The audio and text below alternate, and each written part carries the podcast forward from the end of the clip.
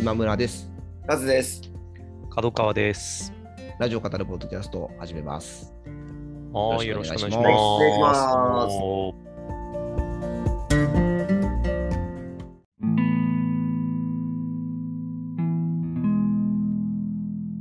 えー先週は、えー、角川さんちょっと変わったところというか、そうなんですよ。遠方にえっと、はい。屋久島に、えー、2泊3日で、えー週の真ん中の方ですね。う。ん。あのー行って、えーちょっといろいろ、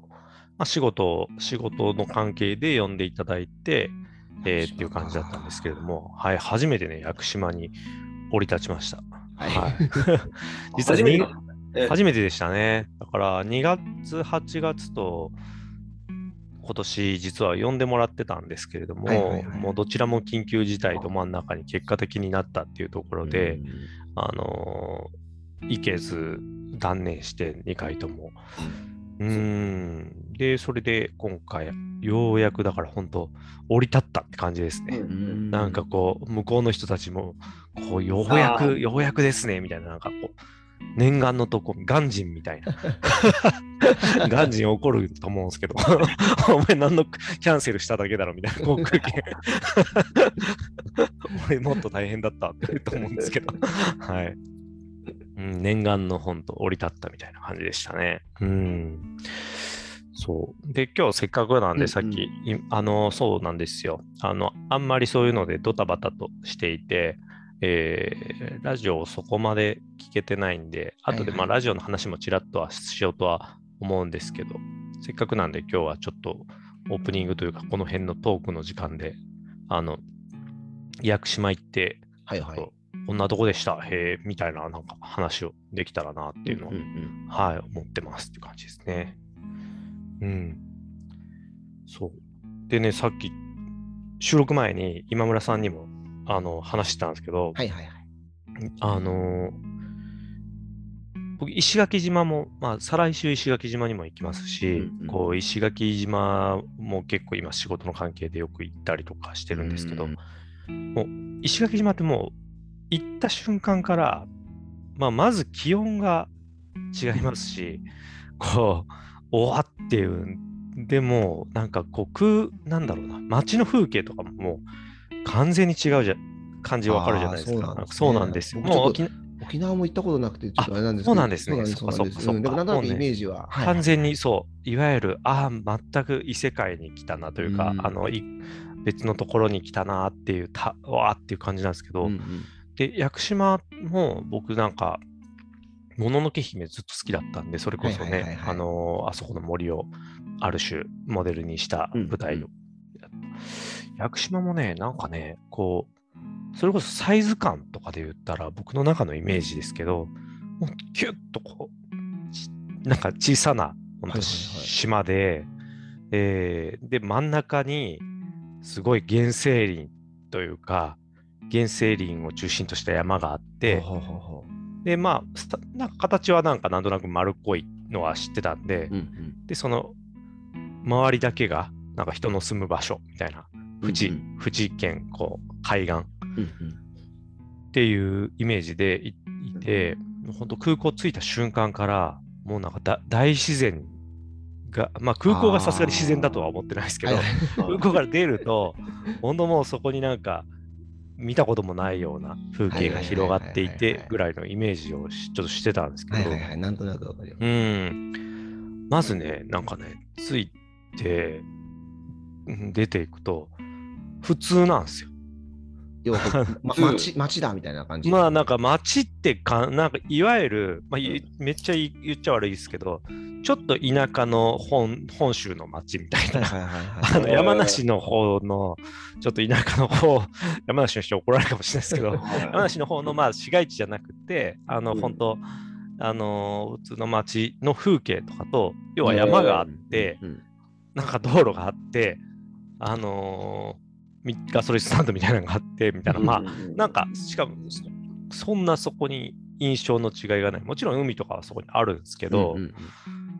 っていう感じでね、あれ、あ、そうなんだみたいな、なんか、うん。あのーちょっと思ってたんと違うなみたいな感じでいて、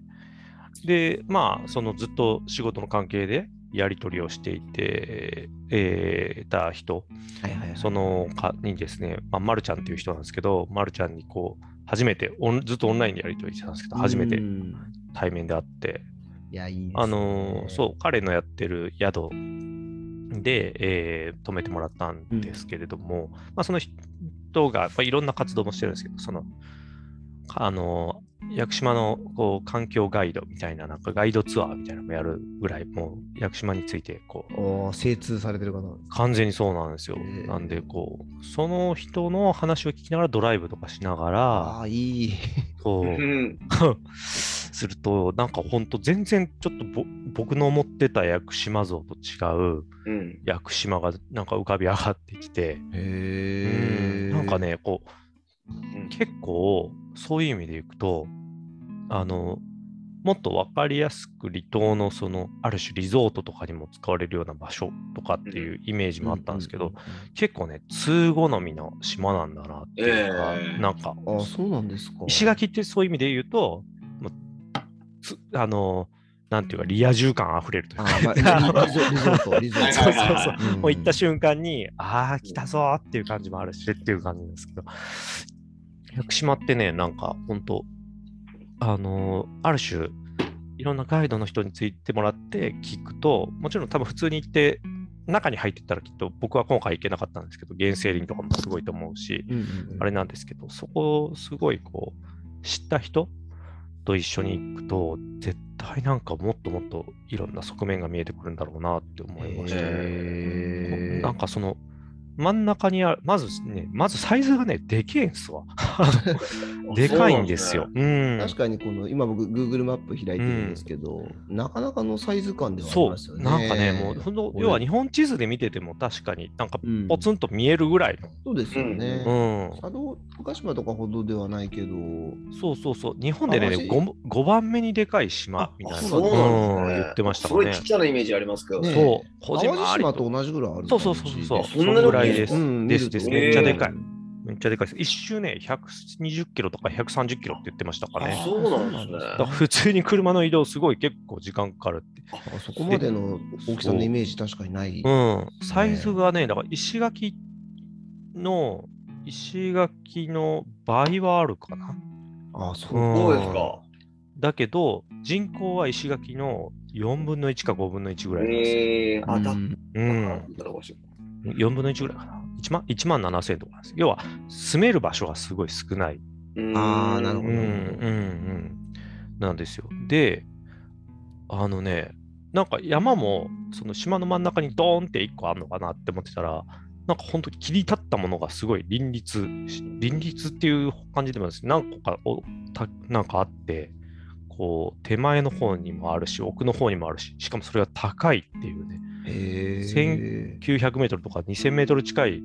山とかがあって、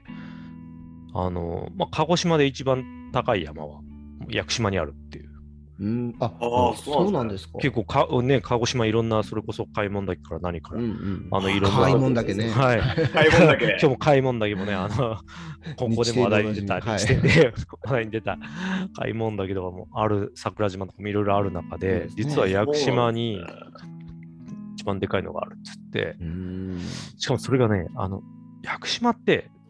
す石垣島はサンゴ礁の島なんですよね。サンゴ礁でできてるというか、あの、土台が。屋久島はね、あの岩でできてるっていう感じなんで、この山もものすごいこう最後、確かに見たら最後あそこどうやって行くんだみたいななんか、あの、すごい。いとことかあって、なんかね、厳しい自然だって言ってました。屋久島の自然は厳しい自然。で、なんか海の向こう側に種子島ちょっとうっすら見えるんですけど、種子島は全然違う、その、また自然なんですって言って、本当へーあの、まあ、優しい自然というか、うん、感じで。結構だから、屋久島の海岸って、まあ、別に全然遊べる場所もあるんですけど、岩でバーンって海岸みたいなもん、だから絶壁みたいな場所とかも結構あったりとかして、はいはいはいはい。そうそうそう、なんか、その辺が全然、種子島と比べても全然違うし、あーそうなんです、ね。この辺の近い島々と比べても、なんか、また全然特徴が違うんですみたいなでしかもそういう風土だからか、なんだろうな。もちろん山の方入っていくと、すげえ寒いところとかもありますし、標高的に。うんあと死ぬほど雪降るんですって、そこには。え、え、雪降るんですか？死ぬほど雪降るんですって。え、どういうそうこと？ですかどういうこまずね、行った瞬間、気候がね、そんな変わんないですよ、屋久島。うえでもん。場所的に結構、そう、結構南側だから、ですよね。と思ってたんですけど、そんな変わんないし、冬めっちゃ寒いらしく、むしろ寒いイメージが結構あるらしとくて、へあ、やっぱ山だから。山の関係とかもあるらしいですね。そうそうあそうなんですなんかよく、この丸さんが言ったのは、まあすごいよく言われることではあるんですけど、その屋久島の中って、日本、なんかミニチュア版日本列島みたいな、日本列島のすべてが実はその中にあるみたいな。雪国の部分もあれば、南の島な部分もあるああ、なるで、真ん中にこう、すごい山がある分、その関係で、なんか、こっち側はすごい雨が降りやすいけど、こっち側はそうでもないとか、なんか島の中でも、島の中でも、ここは一日中雨だったけど、こっちは一日中晴れてたとか、平気であって、みたいな感じで、ーこうなんかこの130、130キロの中に、すごいこう、いろんな側面が、こう、混在してる、あそうなんですうね。ん、島なんですって。なるほどって思って、なんかそういう側面をね、あんまり、あのー知らないで、そういうところで、実は結構、あの生き物とかも特殊だったりするから、うんうんそうですよねう。ーん、なんか、よく調査研究されてるんですけど、みたいな話で。なんかでもそういうのを知らずに行くと、要はなんか、普通の風景っちゃ普通の風景だから、はいその車で走ってる分には。まあ、なんかね、あのーやっぱガイドさんっていうものの、その視点を置いてくれる人の凄さってあるなっていうのを思いましたしね、なんか、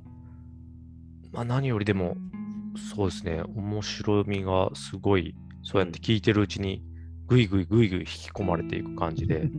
そう。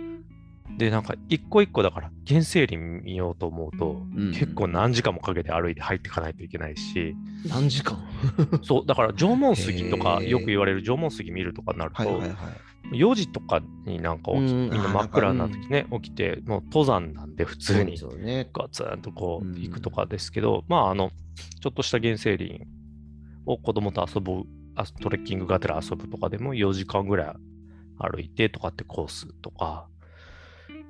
言ってて、だから結構、屋久島を知ろうと思うと、本当1回2泊とかで行って終わりとかじゃなくて、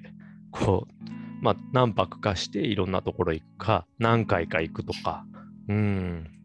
いろんな側面があるから、そういうのだって言ってましたね。なるほど。で、そう、せっかくなんでね、うんなんか普段、ただ僕ラジオ聞いてるだけの人みたいなになっちゃうんですけど、うん 屋久島で、まあ、今回僕が作ってるその Get the Point っていう学習ボードゲームを、あの、うんやりに行ったんですけれども、まあ、ずっとその屋久島の人とこう話していたのは、そのボードゲーム、ご当地版っていうのを作れるうんうん。で、今、相模原市版と、えー沖縄の八重山諸島版が、うんまもなく完成っていうものがあるんですけど、屋久島版も作りたいねっていう話をずっとしてきていて、で、行った時にその、正式にちゃんとこう、スポンサーがついて、スポンサーというか資金提供先が見つかって、作れるっていうことが決まりまして、うん、ありがとうございます。そうなんですよで。でもね、それをなんかその言ってる時に、その、まあ一緒にプロジェクト進めてた面々とか、まあ教育委員会の方とかと Y の Y の話していて、なんか、ただゲーム作るで終わって子供たち、それでも子供たちの教育に生き生きて喜んではもらえるとは思うんですけど、なんか、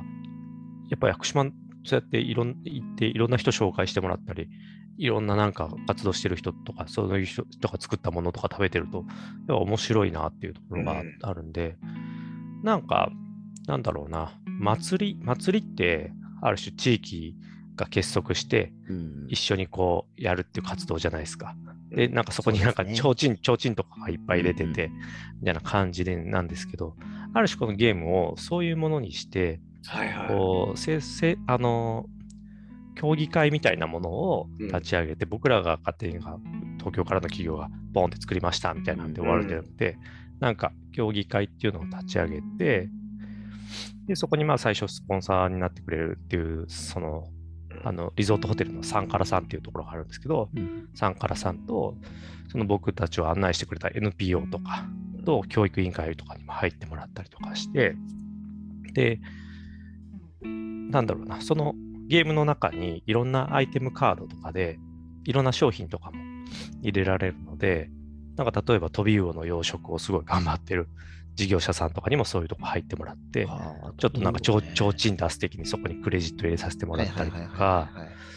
なんか、それこそ屋久島でサステナブルなあの活動を推進する活動をしている団体とかもあるんで、そういうところにも入ってもらったりとかして、みたいな、なんかそういう、多分普段そこまでつながってない団体とかも、なんかこのゲームに乗っかってもらうことで、こう、つながって、みたいな。で、そこのゲームをこうぐるぐる動かす活動の中でもっともっと屋久島のこう交流が生まれていくみたいな、うん。なんかそういうゲームを作って売るんじゃなくて、うん。そういうなんかコミュニケーションが生まれるきっかけになっていくみたいなのがあるといいよねみたいな、そうそうそう話をしていて、なんかでもそういうモデルができるとうん。他の地域とかにもなんか持って持っていくというか、で、また地域ごとのなんか全然あり方が違うと思って、なんかそういうことをしていけると面白いよね、えー。みたいな話を盛り上がってですね、うん、すごいなんかやっぱ、まあ、オンラインでずっと話してても、もちろん仲良くなってたんですけれども、やっぱ、あの、膝つき合わせて、そうですよね。ねやっとね少しねう、。うんん信頼感もよりぐっと深まりますし、うん、いいですねっていう感じでしたね。屋久島面白かった。またなんか多分、もしかしたらえ2月とかにもしかしたらーもうん行くことになるかもしれないんですけど、うん。そんな話をちょっとすいません。いいですね。はいいや最初そういうところにね、ご縁ができるっていうのは、うんねえ。ちょっと羨ましいですね。本当にでも、まさかね、屋久島とこんな仕事させてもらえることになるとはね、うん、思わなかったですね。うん。鹿児島空港からね、うん。30分ぐらいですね。あ東京からなんか伊豆大島行くみたいな感覚に近いなるほど、かな。なるほど。うん。なんか、Google マップさっき話しながらうん見てたら空港の目の前にあの役場がある。あ、ねはいはいはいはいはい。のにもちょっ。とそうです、そうです。このすぐ、あこんな場所にあるんだって思って。すぐありますね。ねえ、う目のん。前っていうか、もううんくっついてるぐらいの場所にそうそうありますね。そうそうそう。もう歩くとピョって見える。うんねえ役場がね、すっごいいい感じのね、あ、そうなんかね、見ましたね。そうそう杉いっぱい使ってて。はいとってもね、素敵で、あの僕がワークショップやった会場も普段町議会、町議会やってるんですよ、みたいな。うーん。あのあ、こんなとこで議会やってるんですか？みたいな、うんなんか、ほんとすっごい、こう、オープンなスペースで、へうえん、なんかね、いいなーって思いましたね。まあでもそこの屋久島の、うん、やっぱり課題とかっていうのもいっぱい聞いたんで、うん、なんかね、そういう課題を全部何かし、何でもかんでも解決できるとは思わないですけど、うん。なんかが生まれていくきっかけが、うんうん。なんかね、こういう活動とかからつながるといいなぁとか思いましたね。ううんう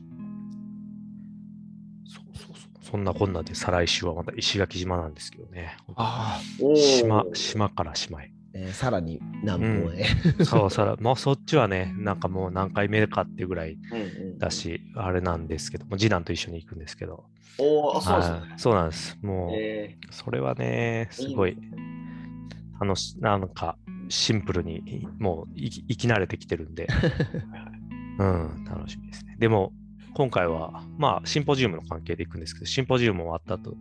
エコツアーっていうのも用意されていて、ーうんうん。なんかサバニっていうね、なんかね、こう木をくり抜いて作っ実際に作った、その、超原始的な船、一番最初の頃の船ってこんなんだったのかなっていう。えーああ、なるほど、なるほど。うんうん。あの船を、を帆とかもつつけるんですけど、うん、サバニに乗って、こう、石垣島からさらにちょっとちっちゃな島に、あの、行って、そこの海岸で、こう、キャンプしてっていうのが、要は、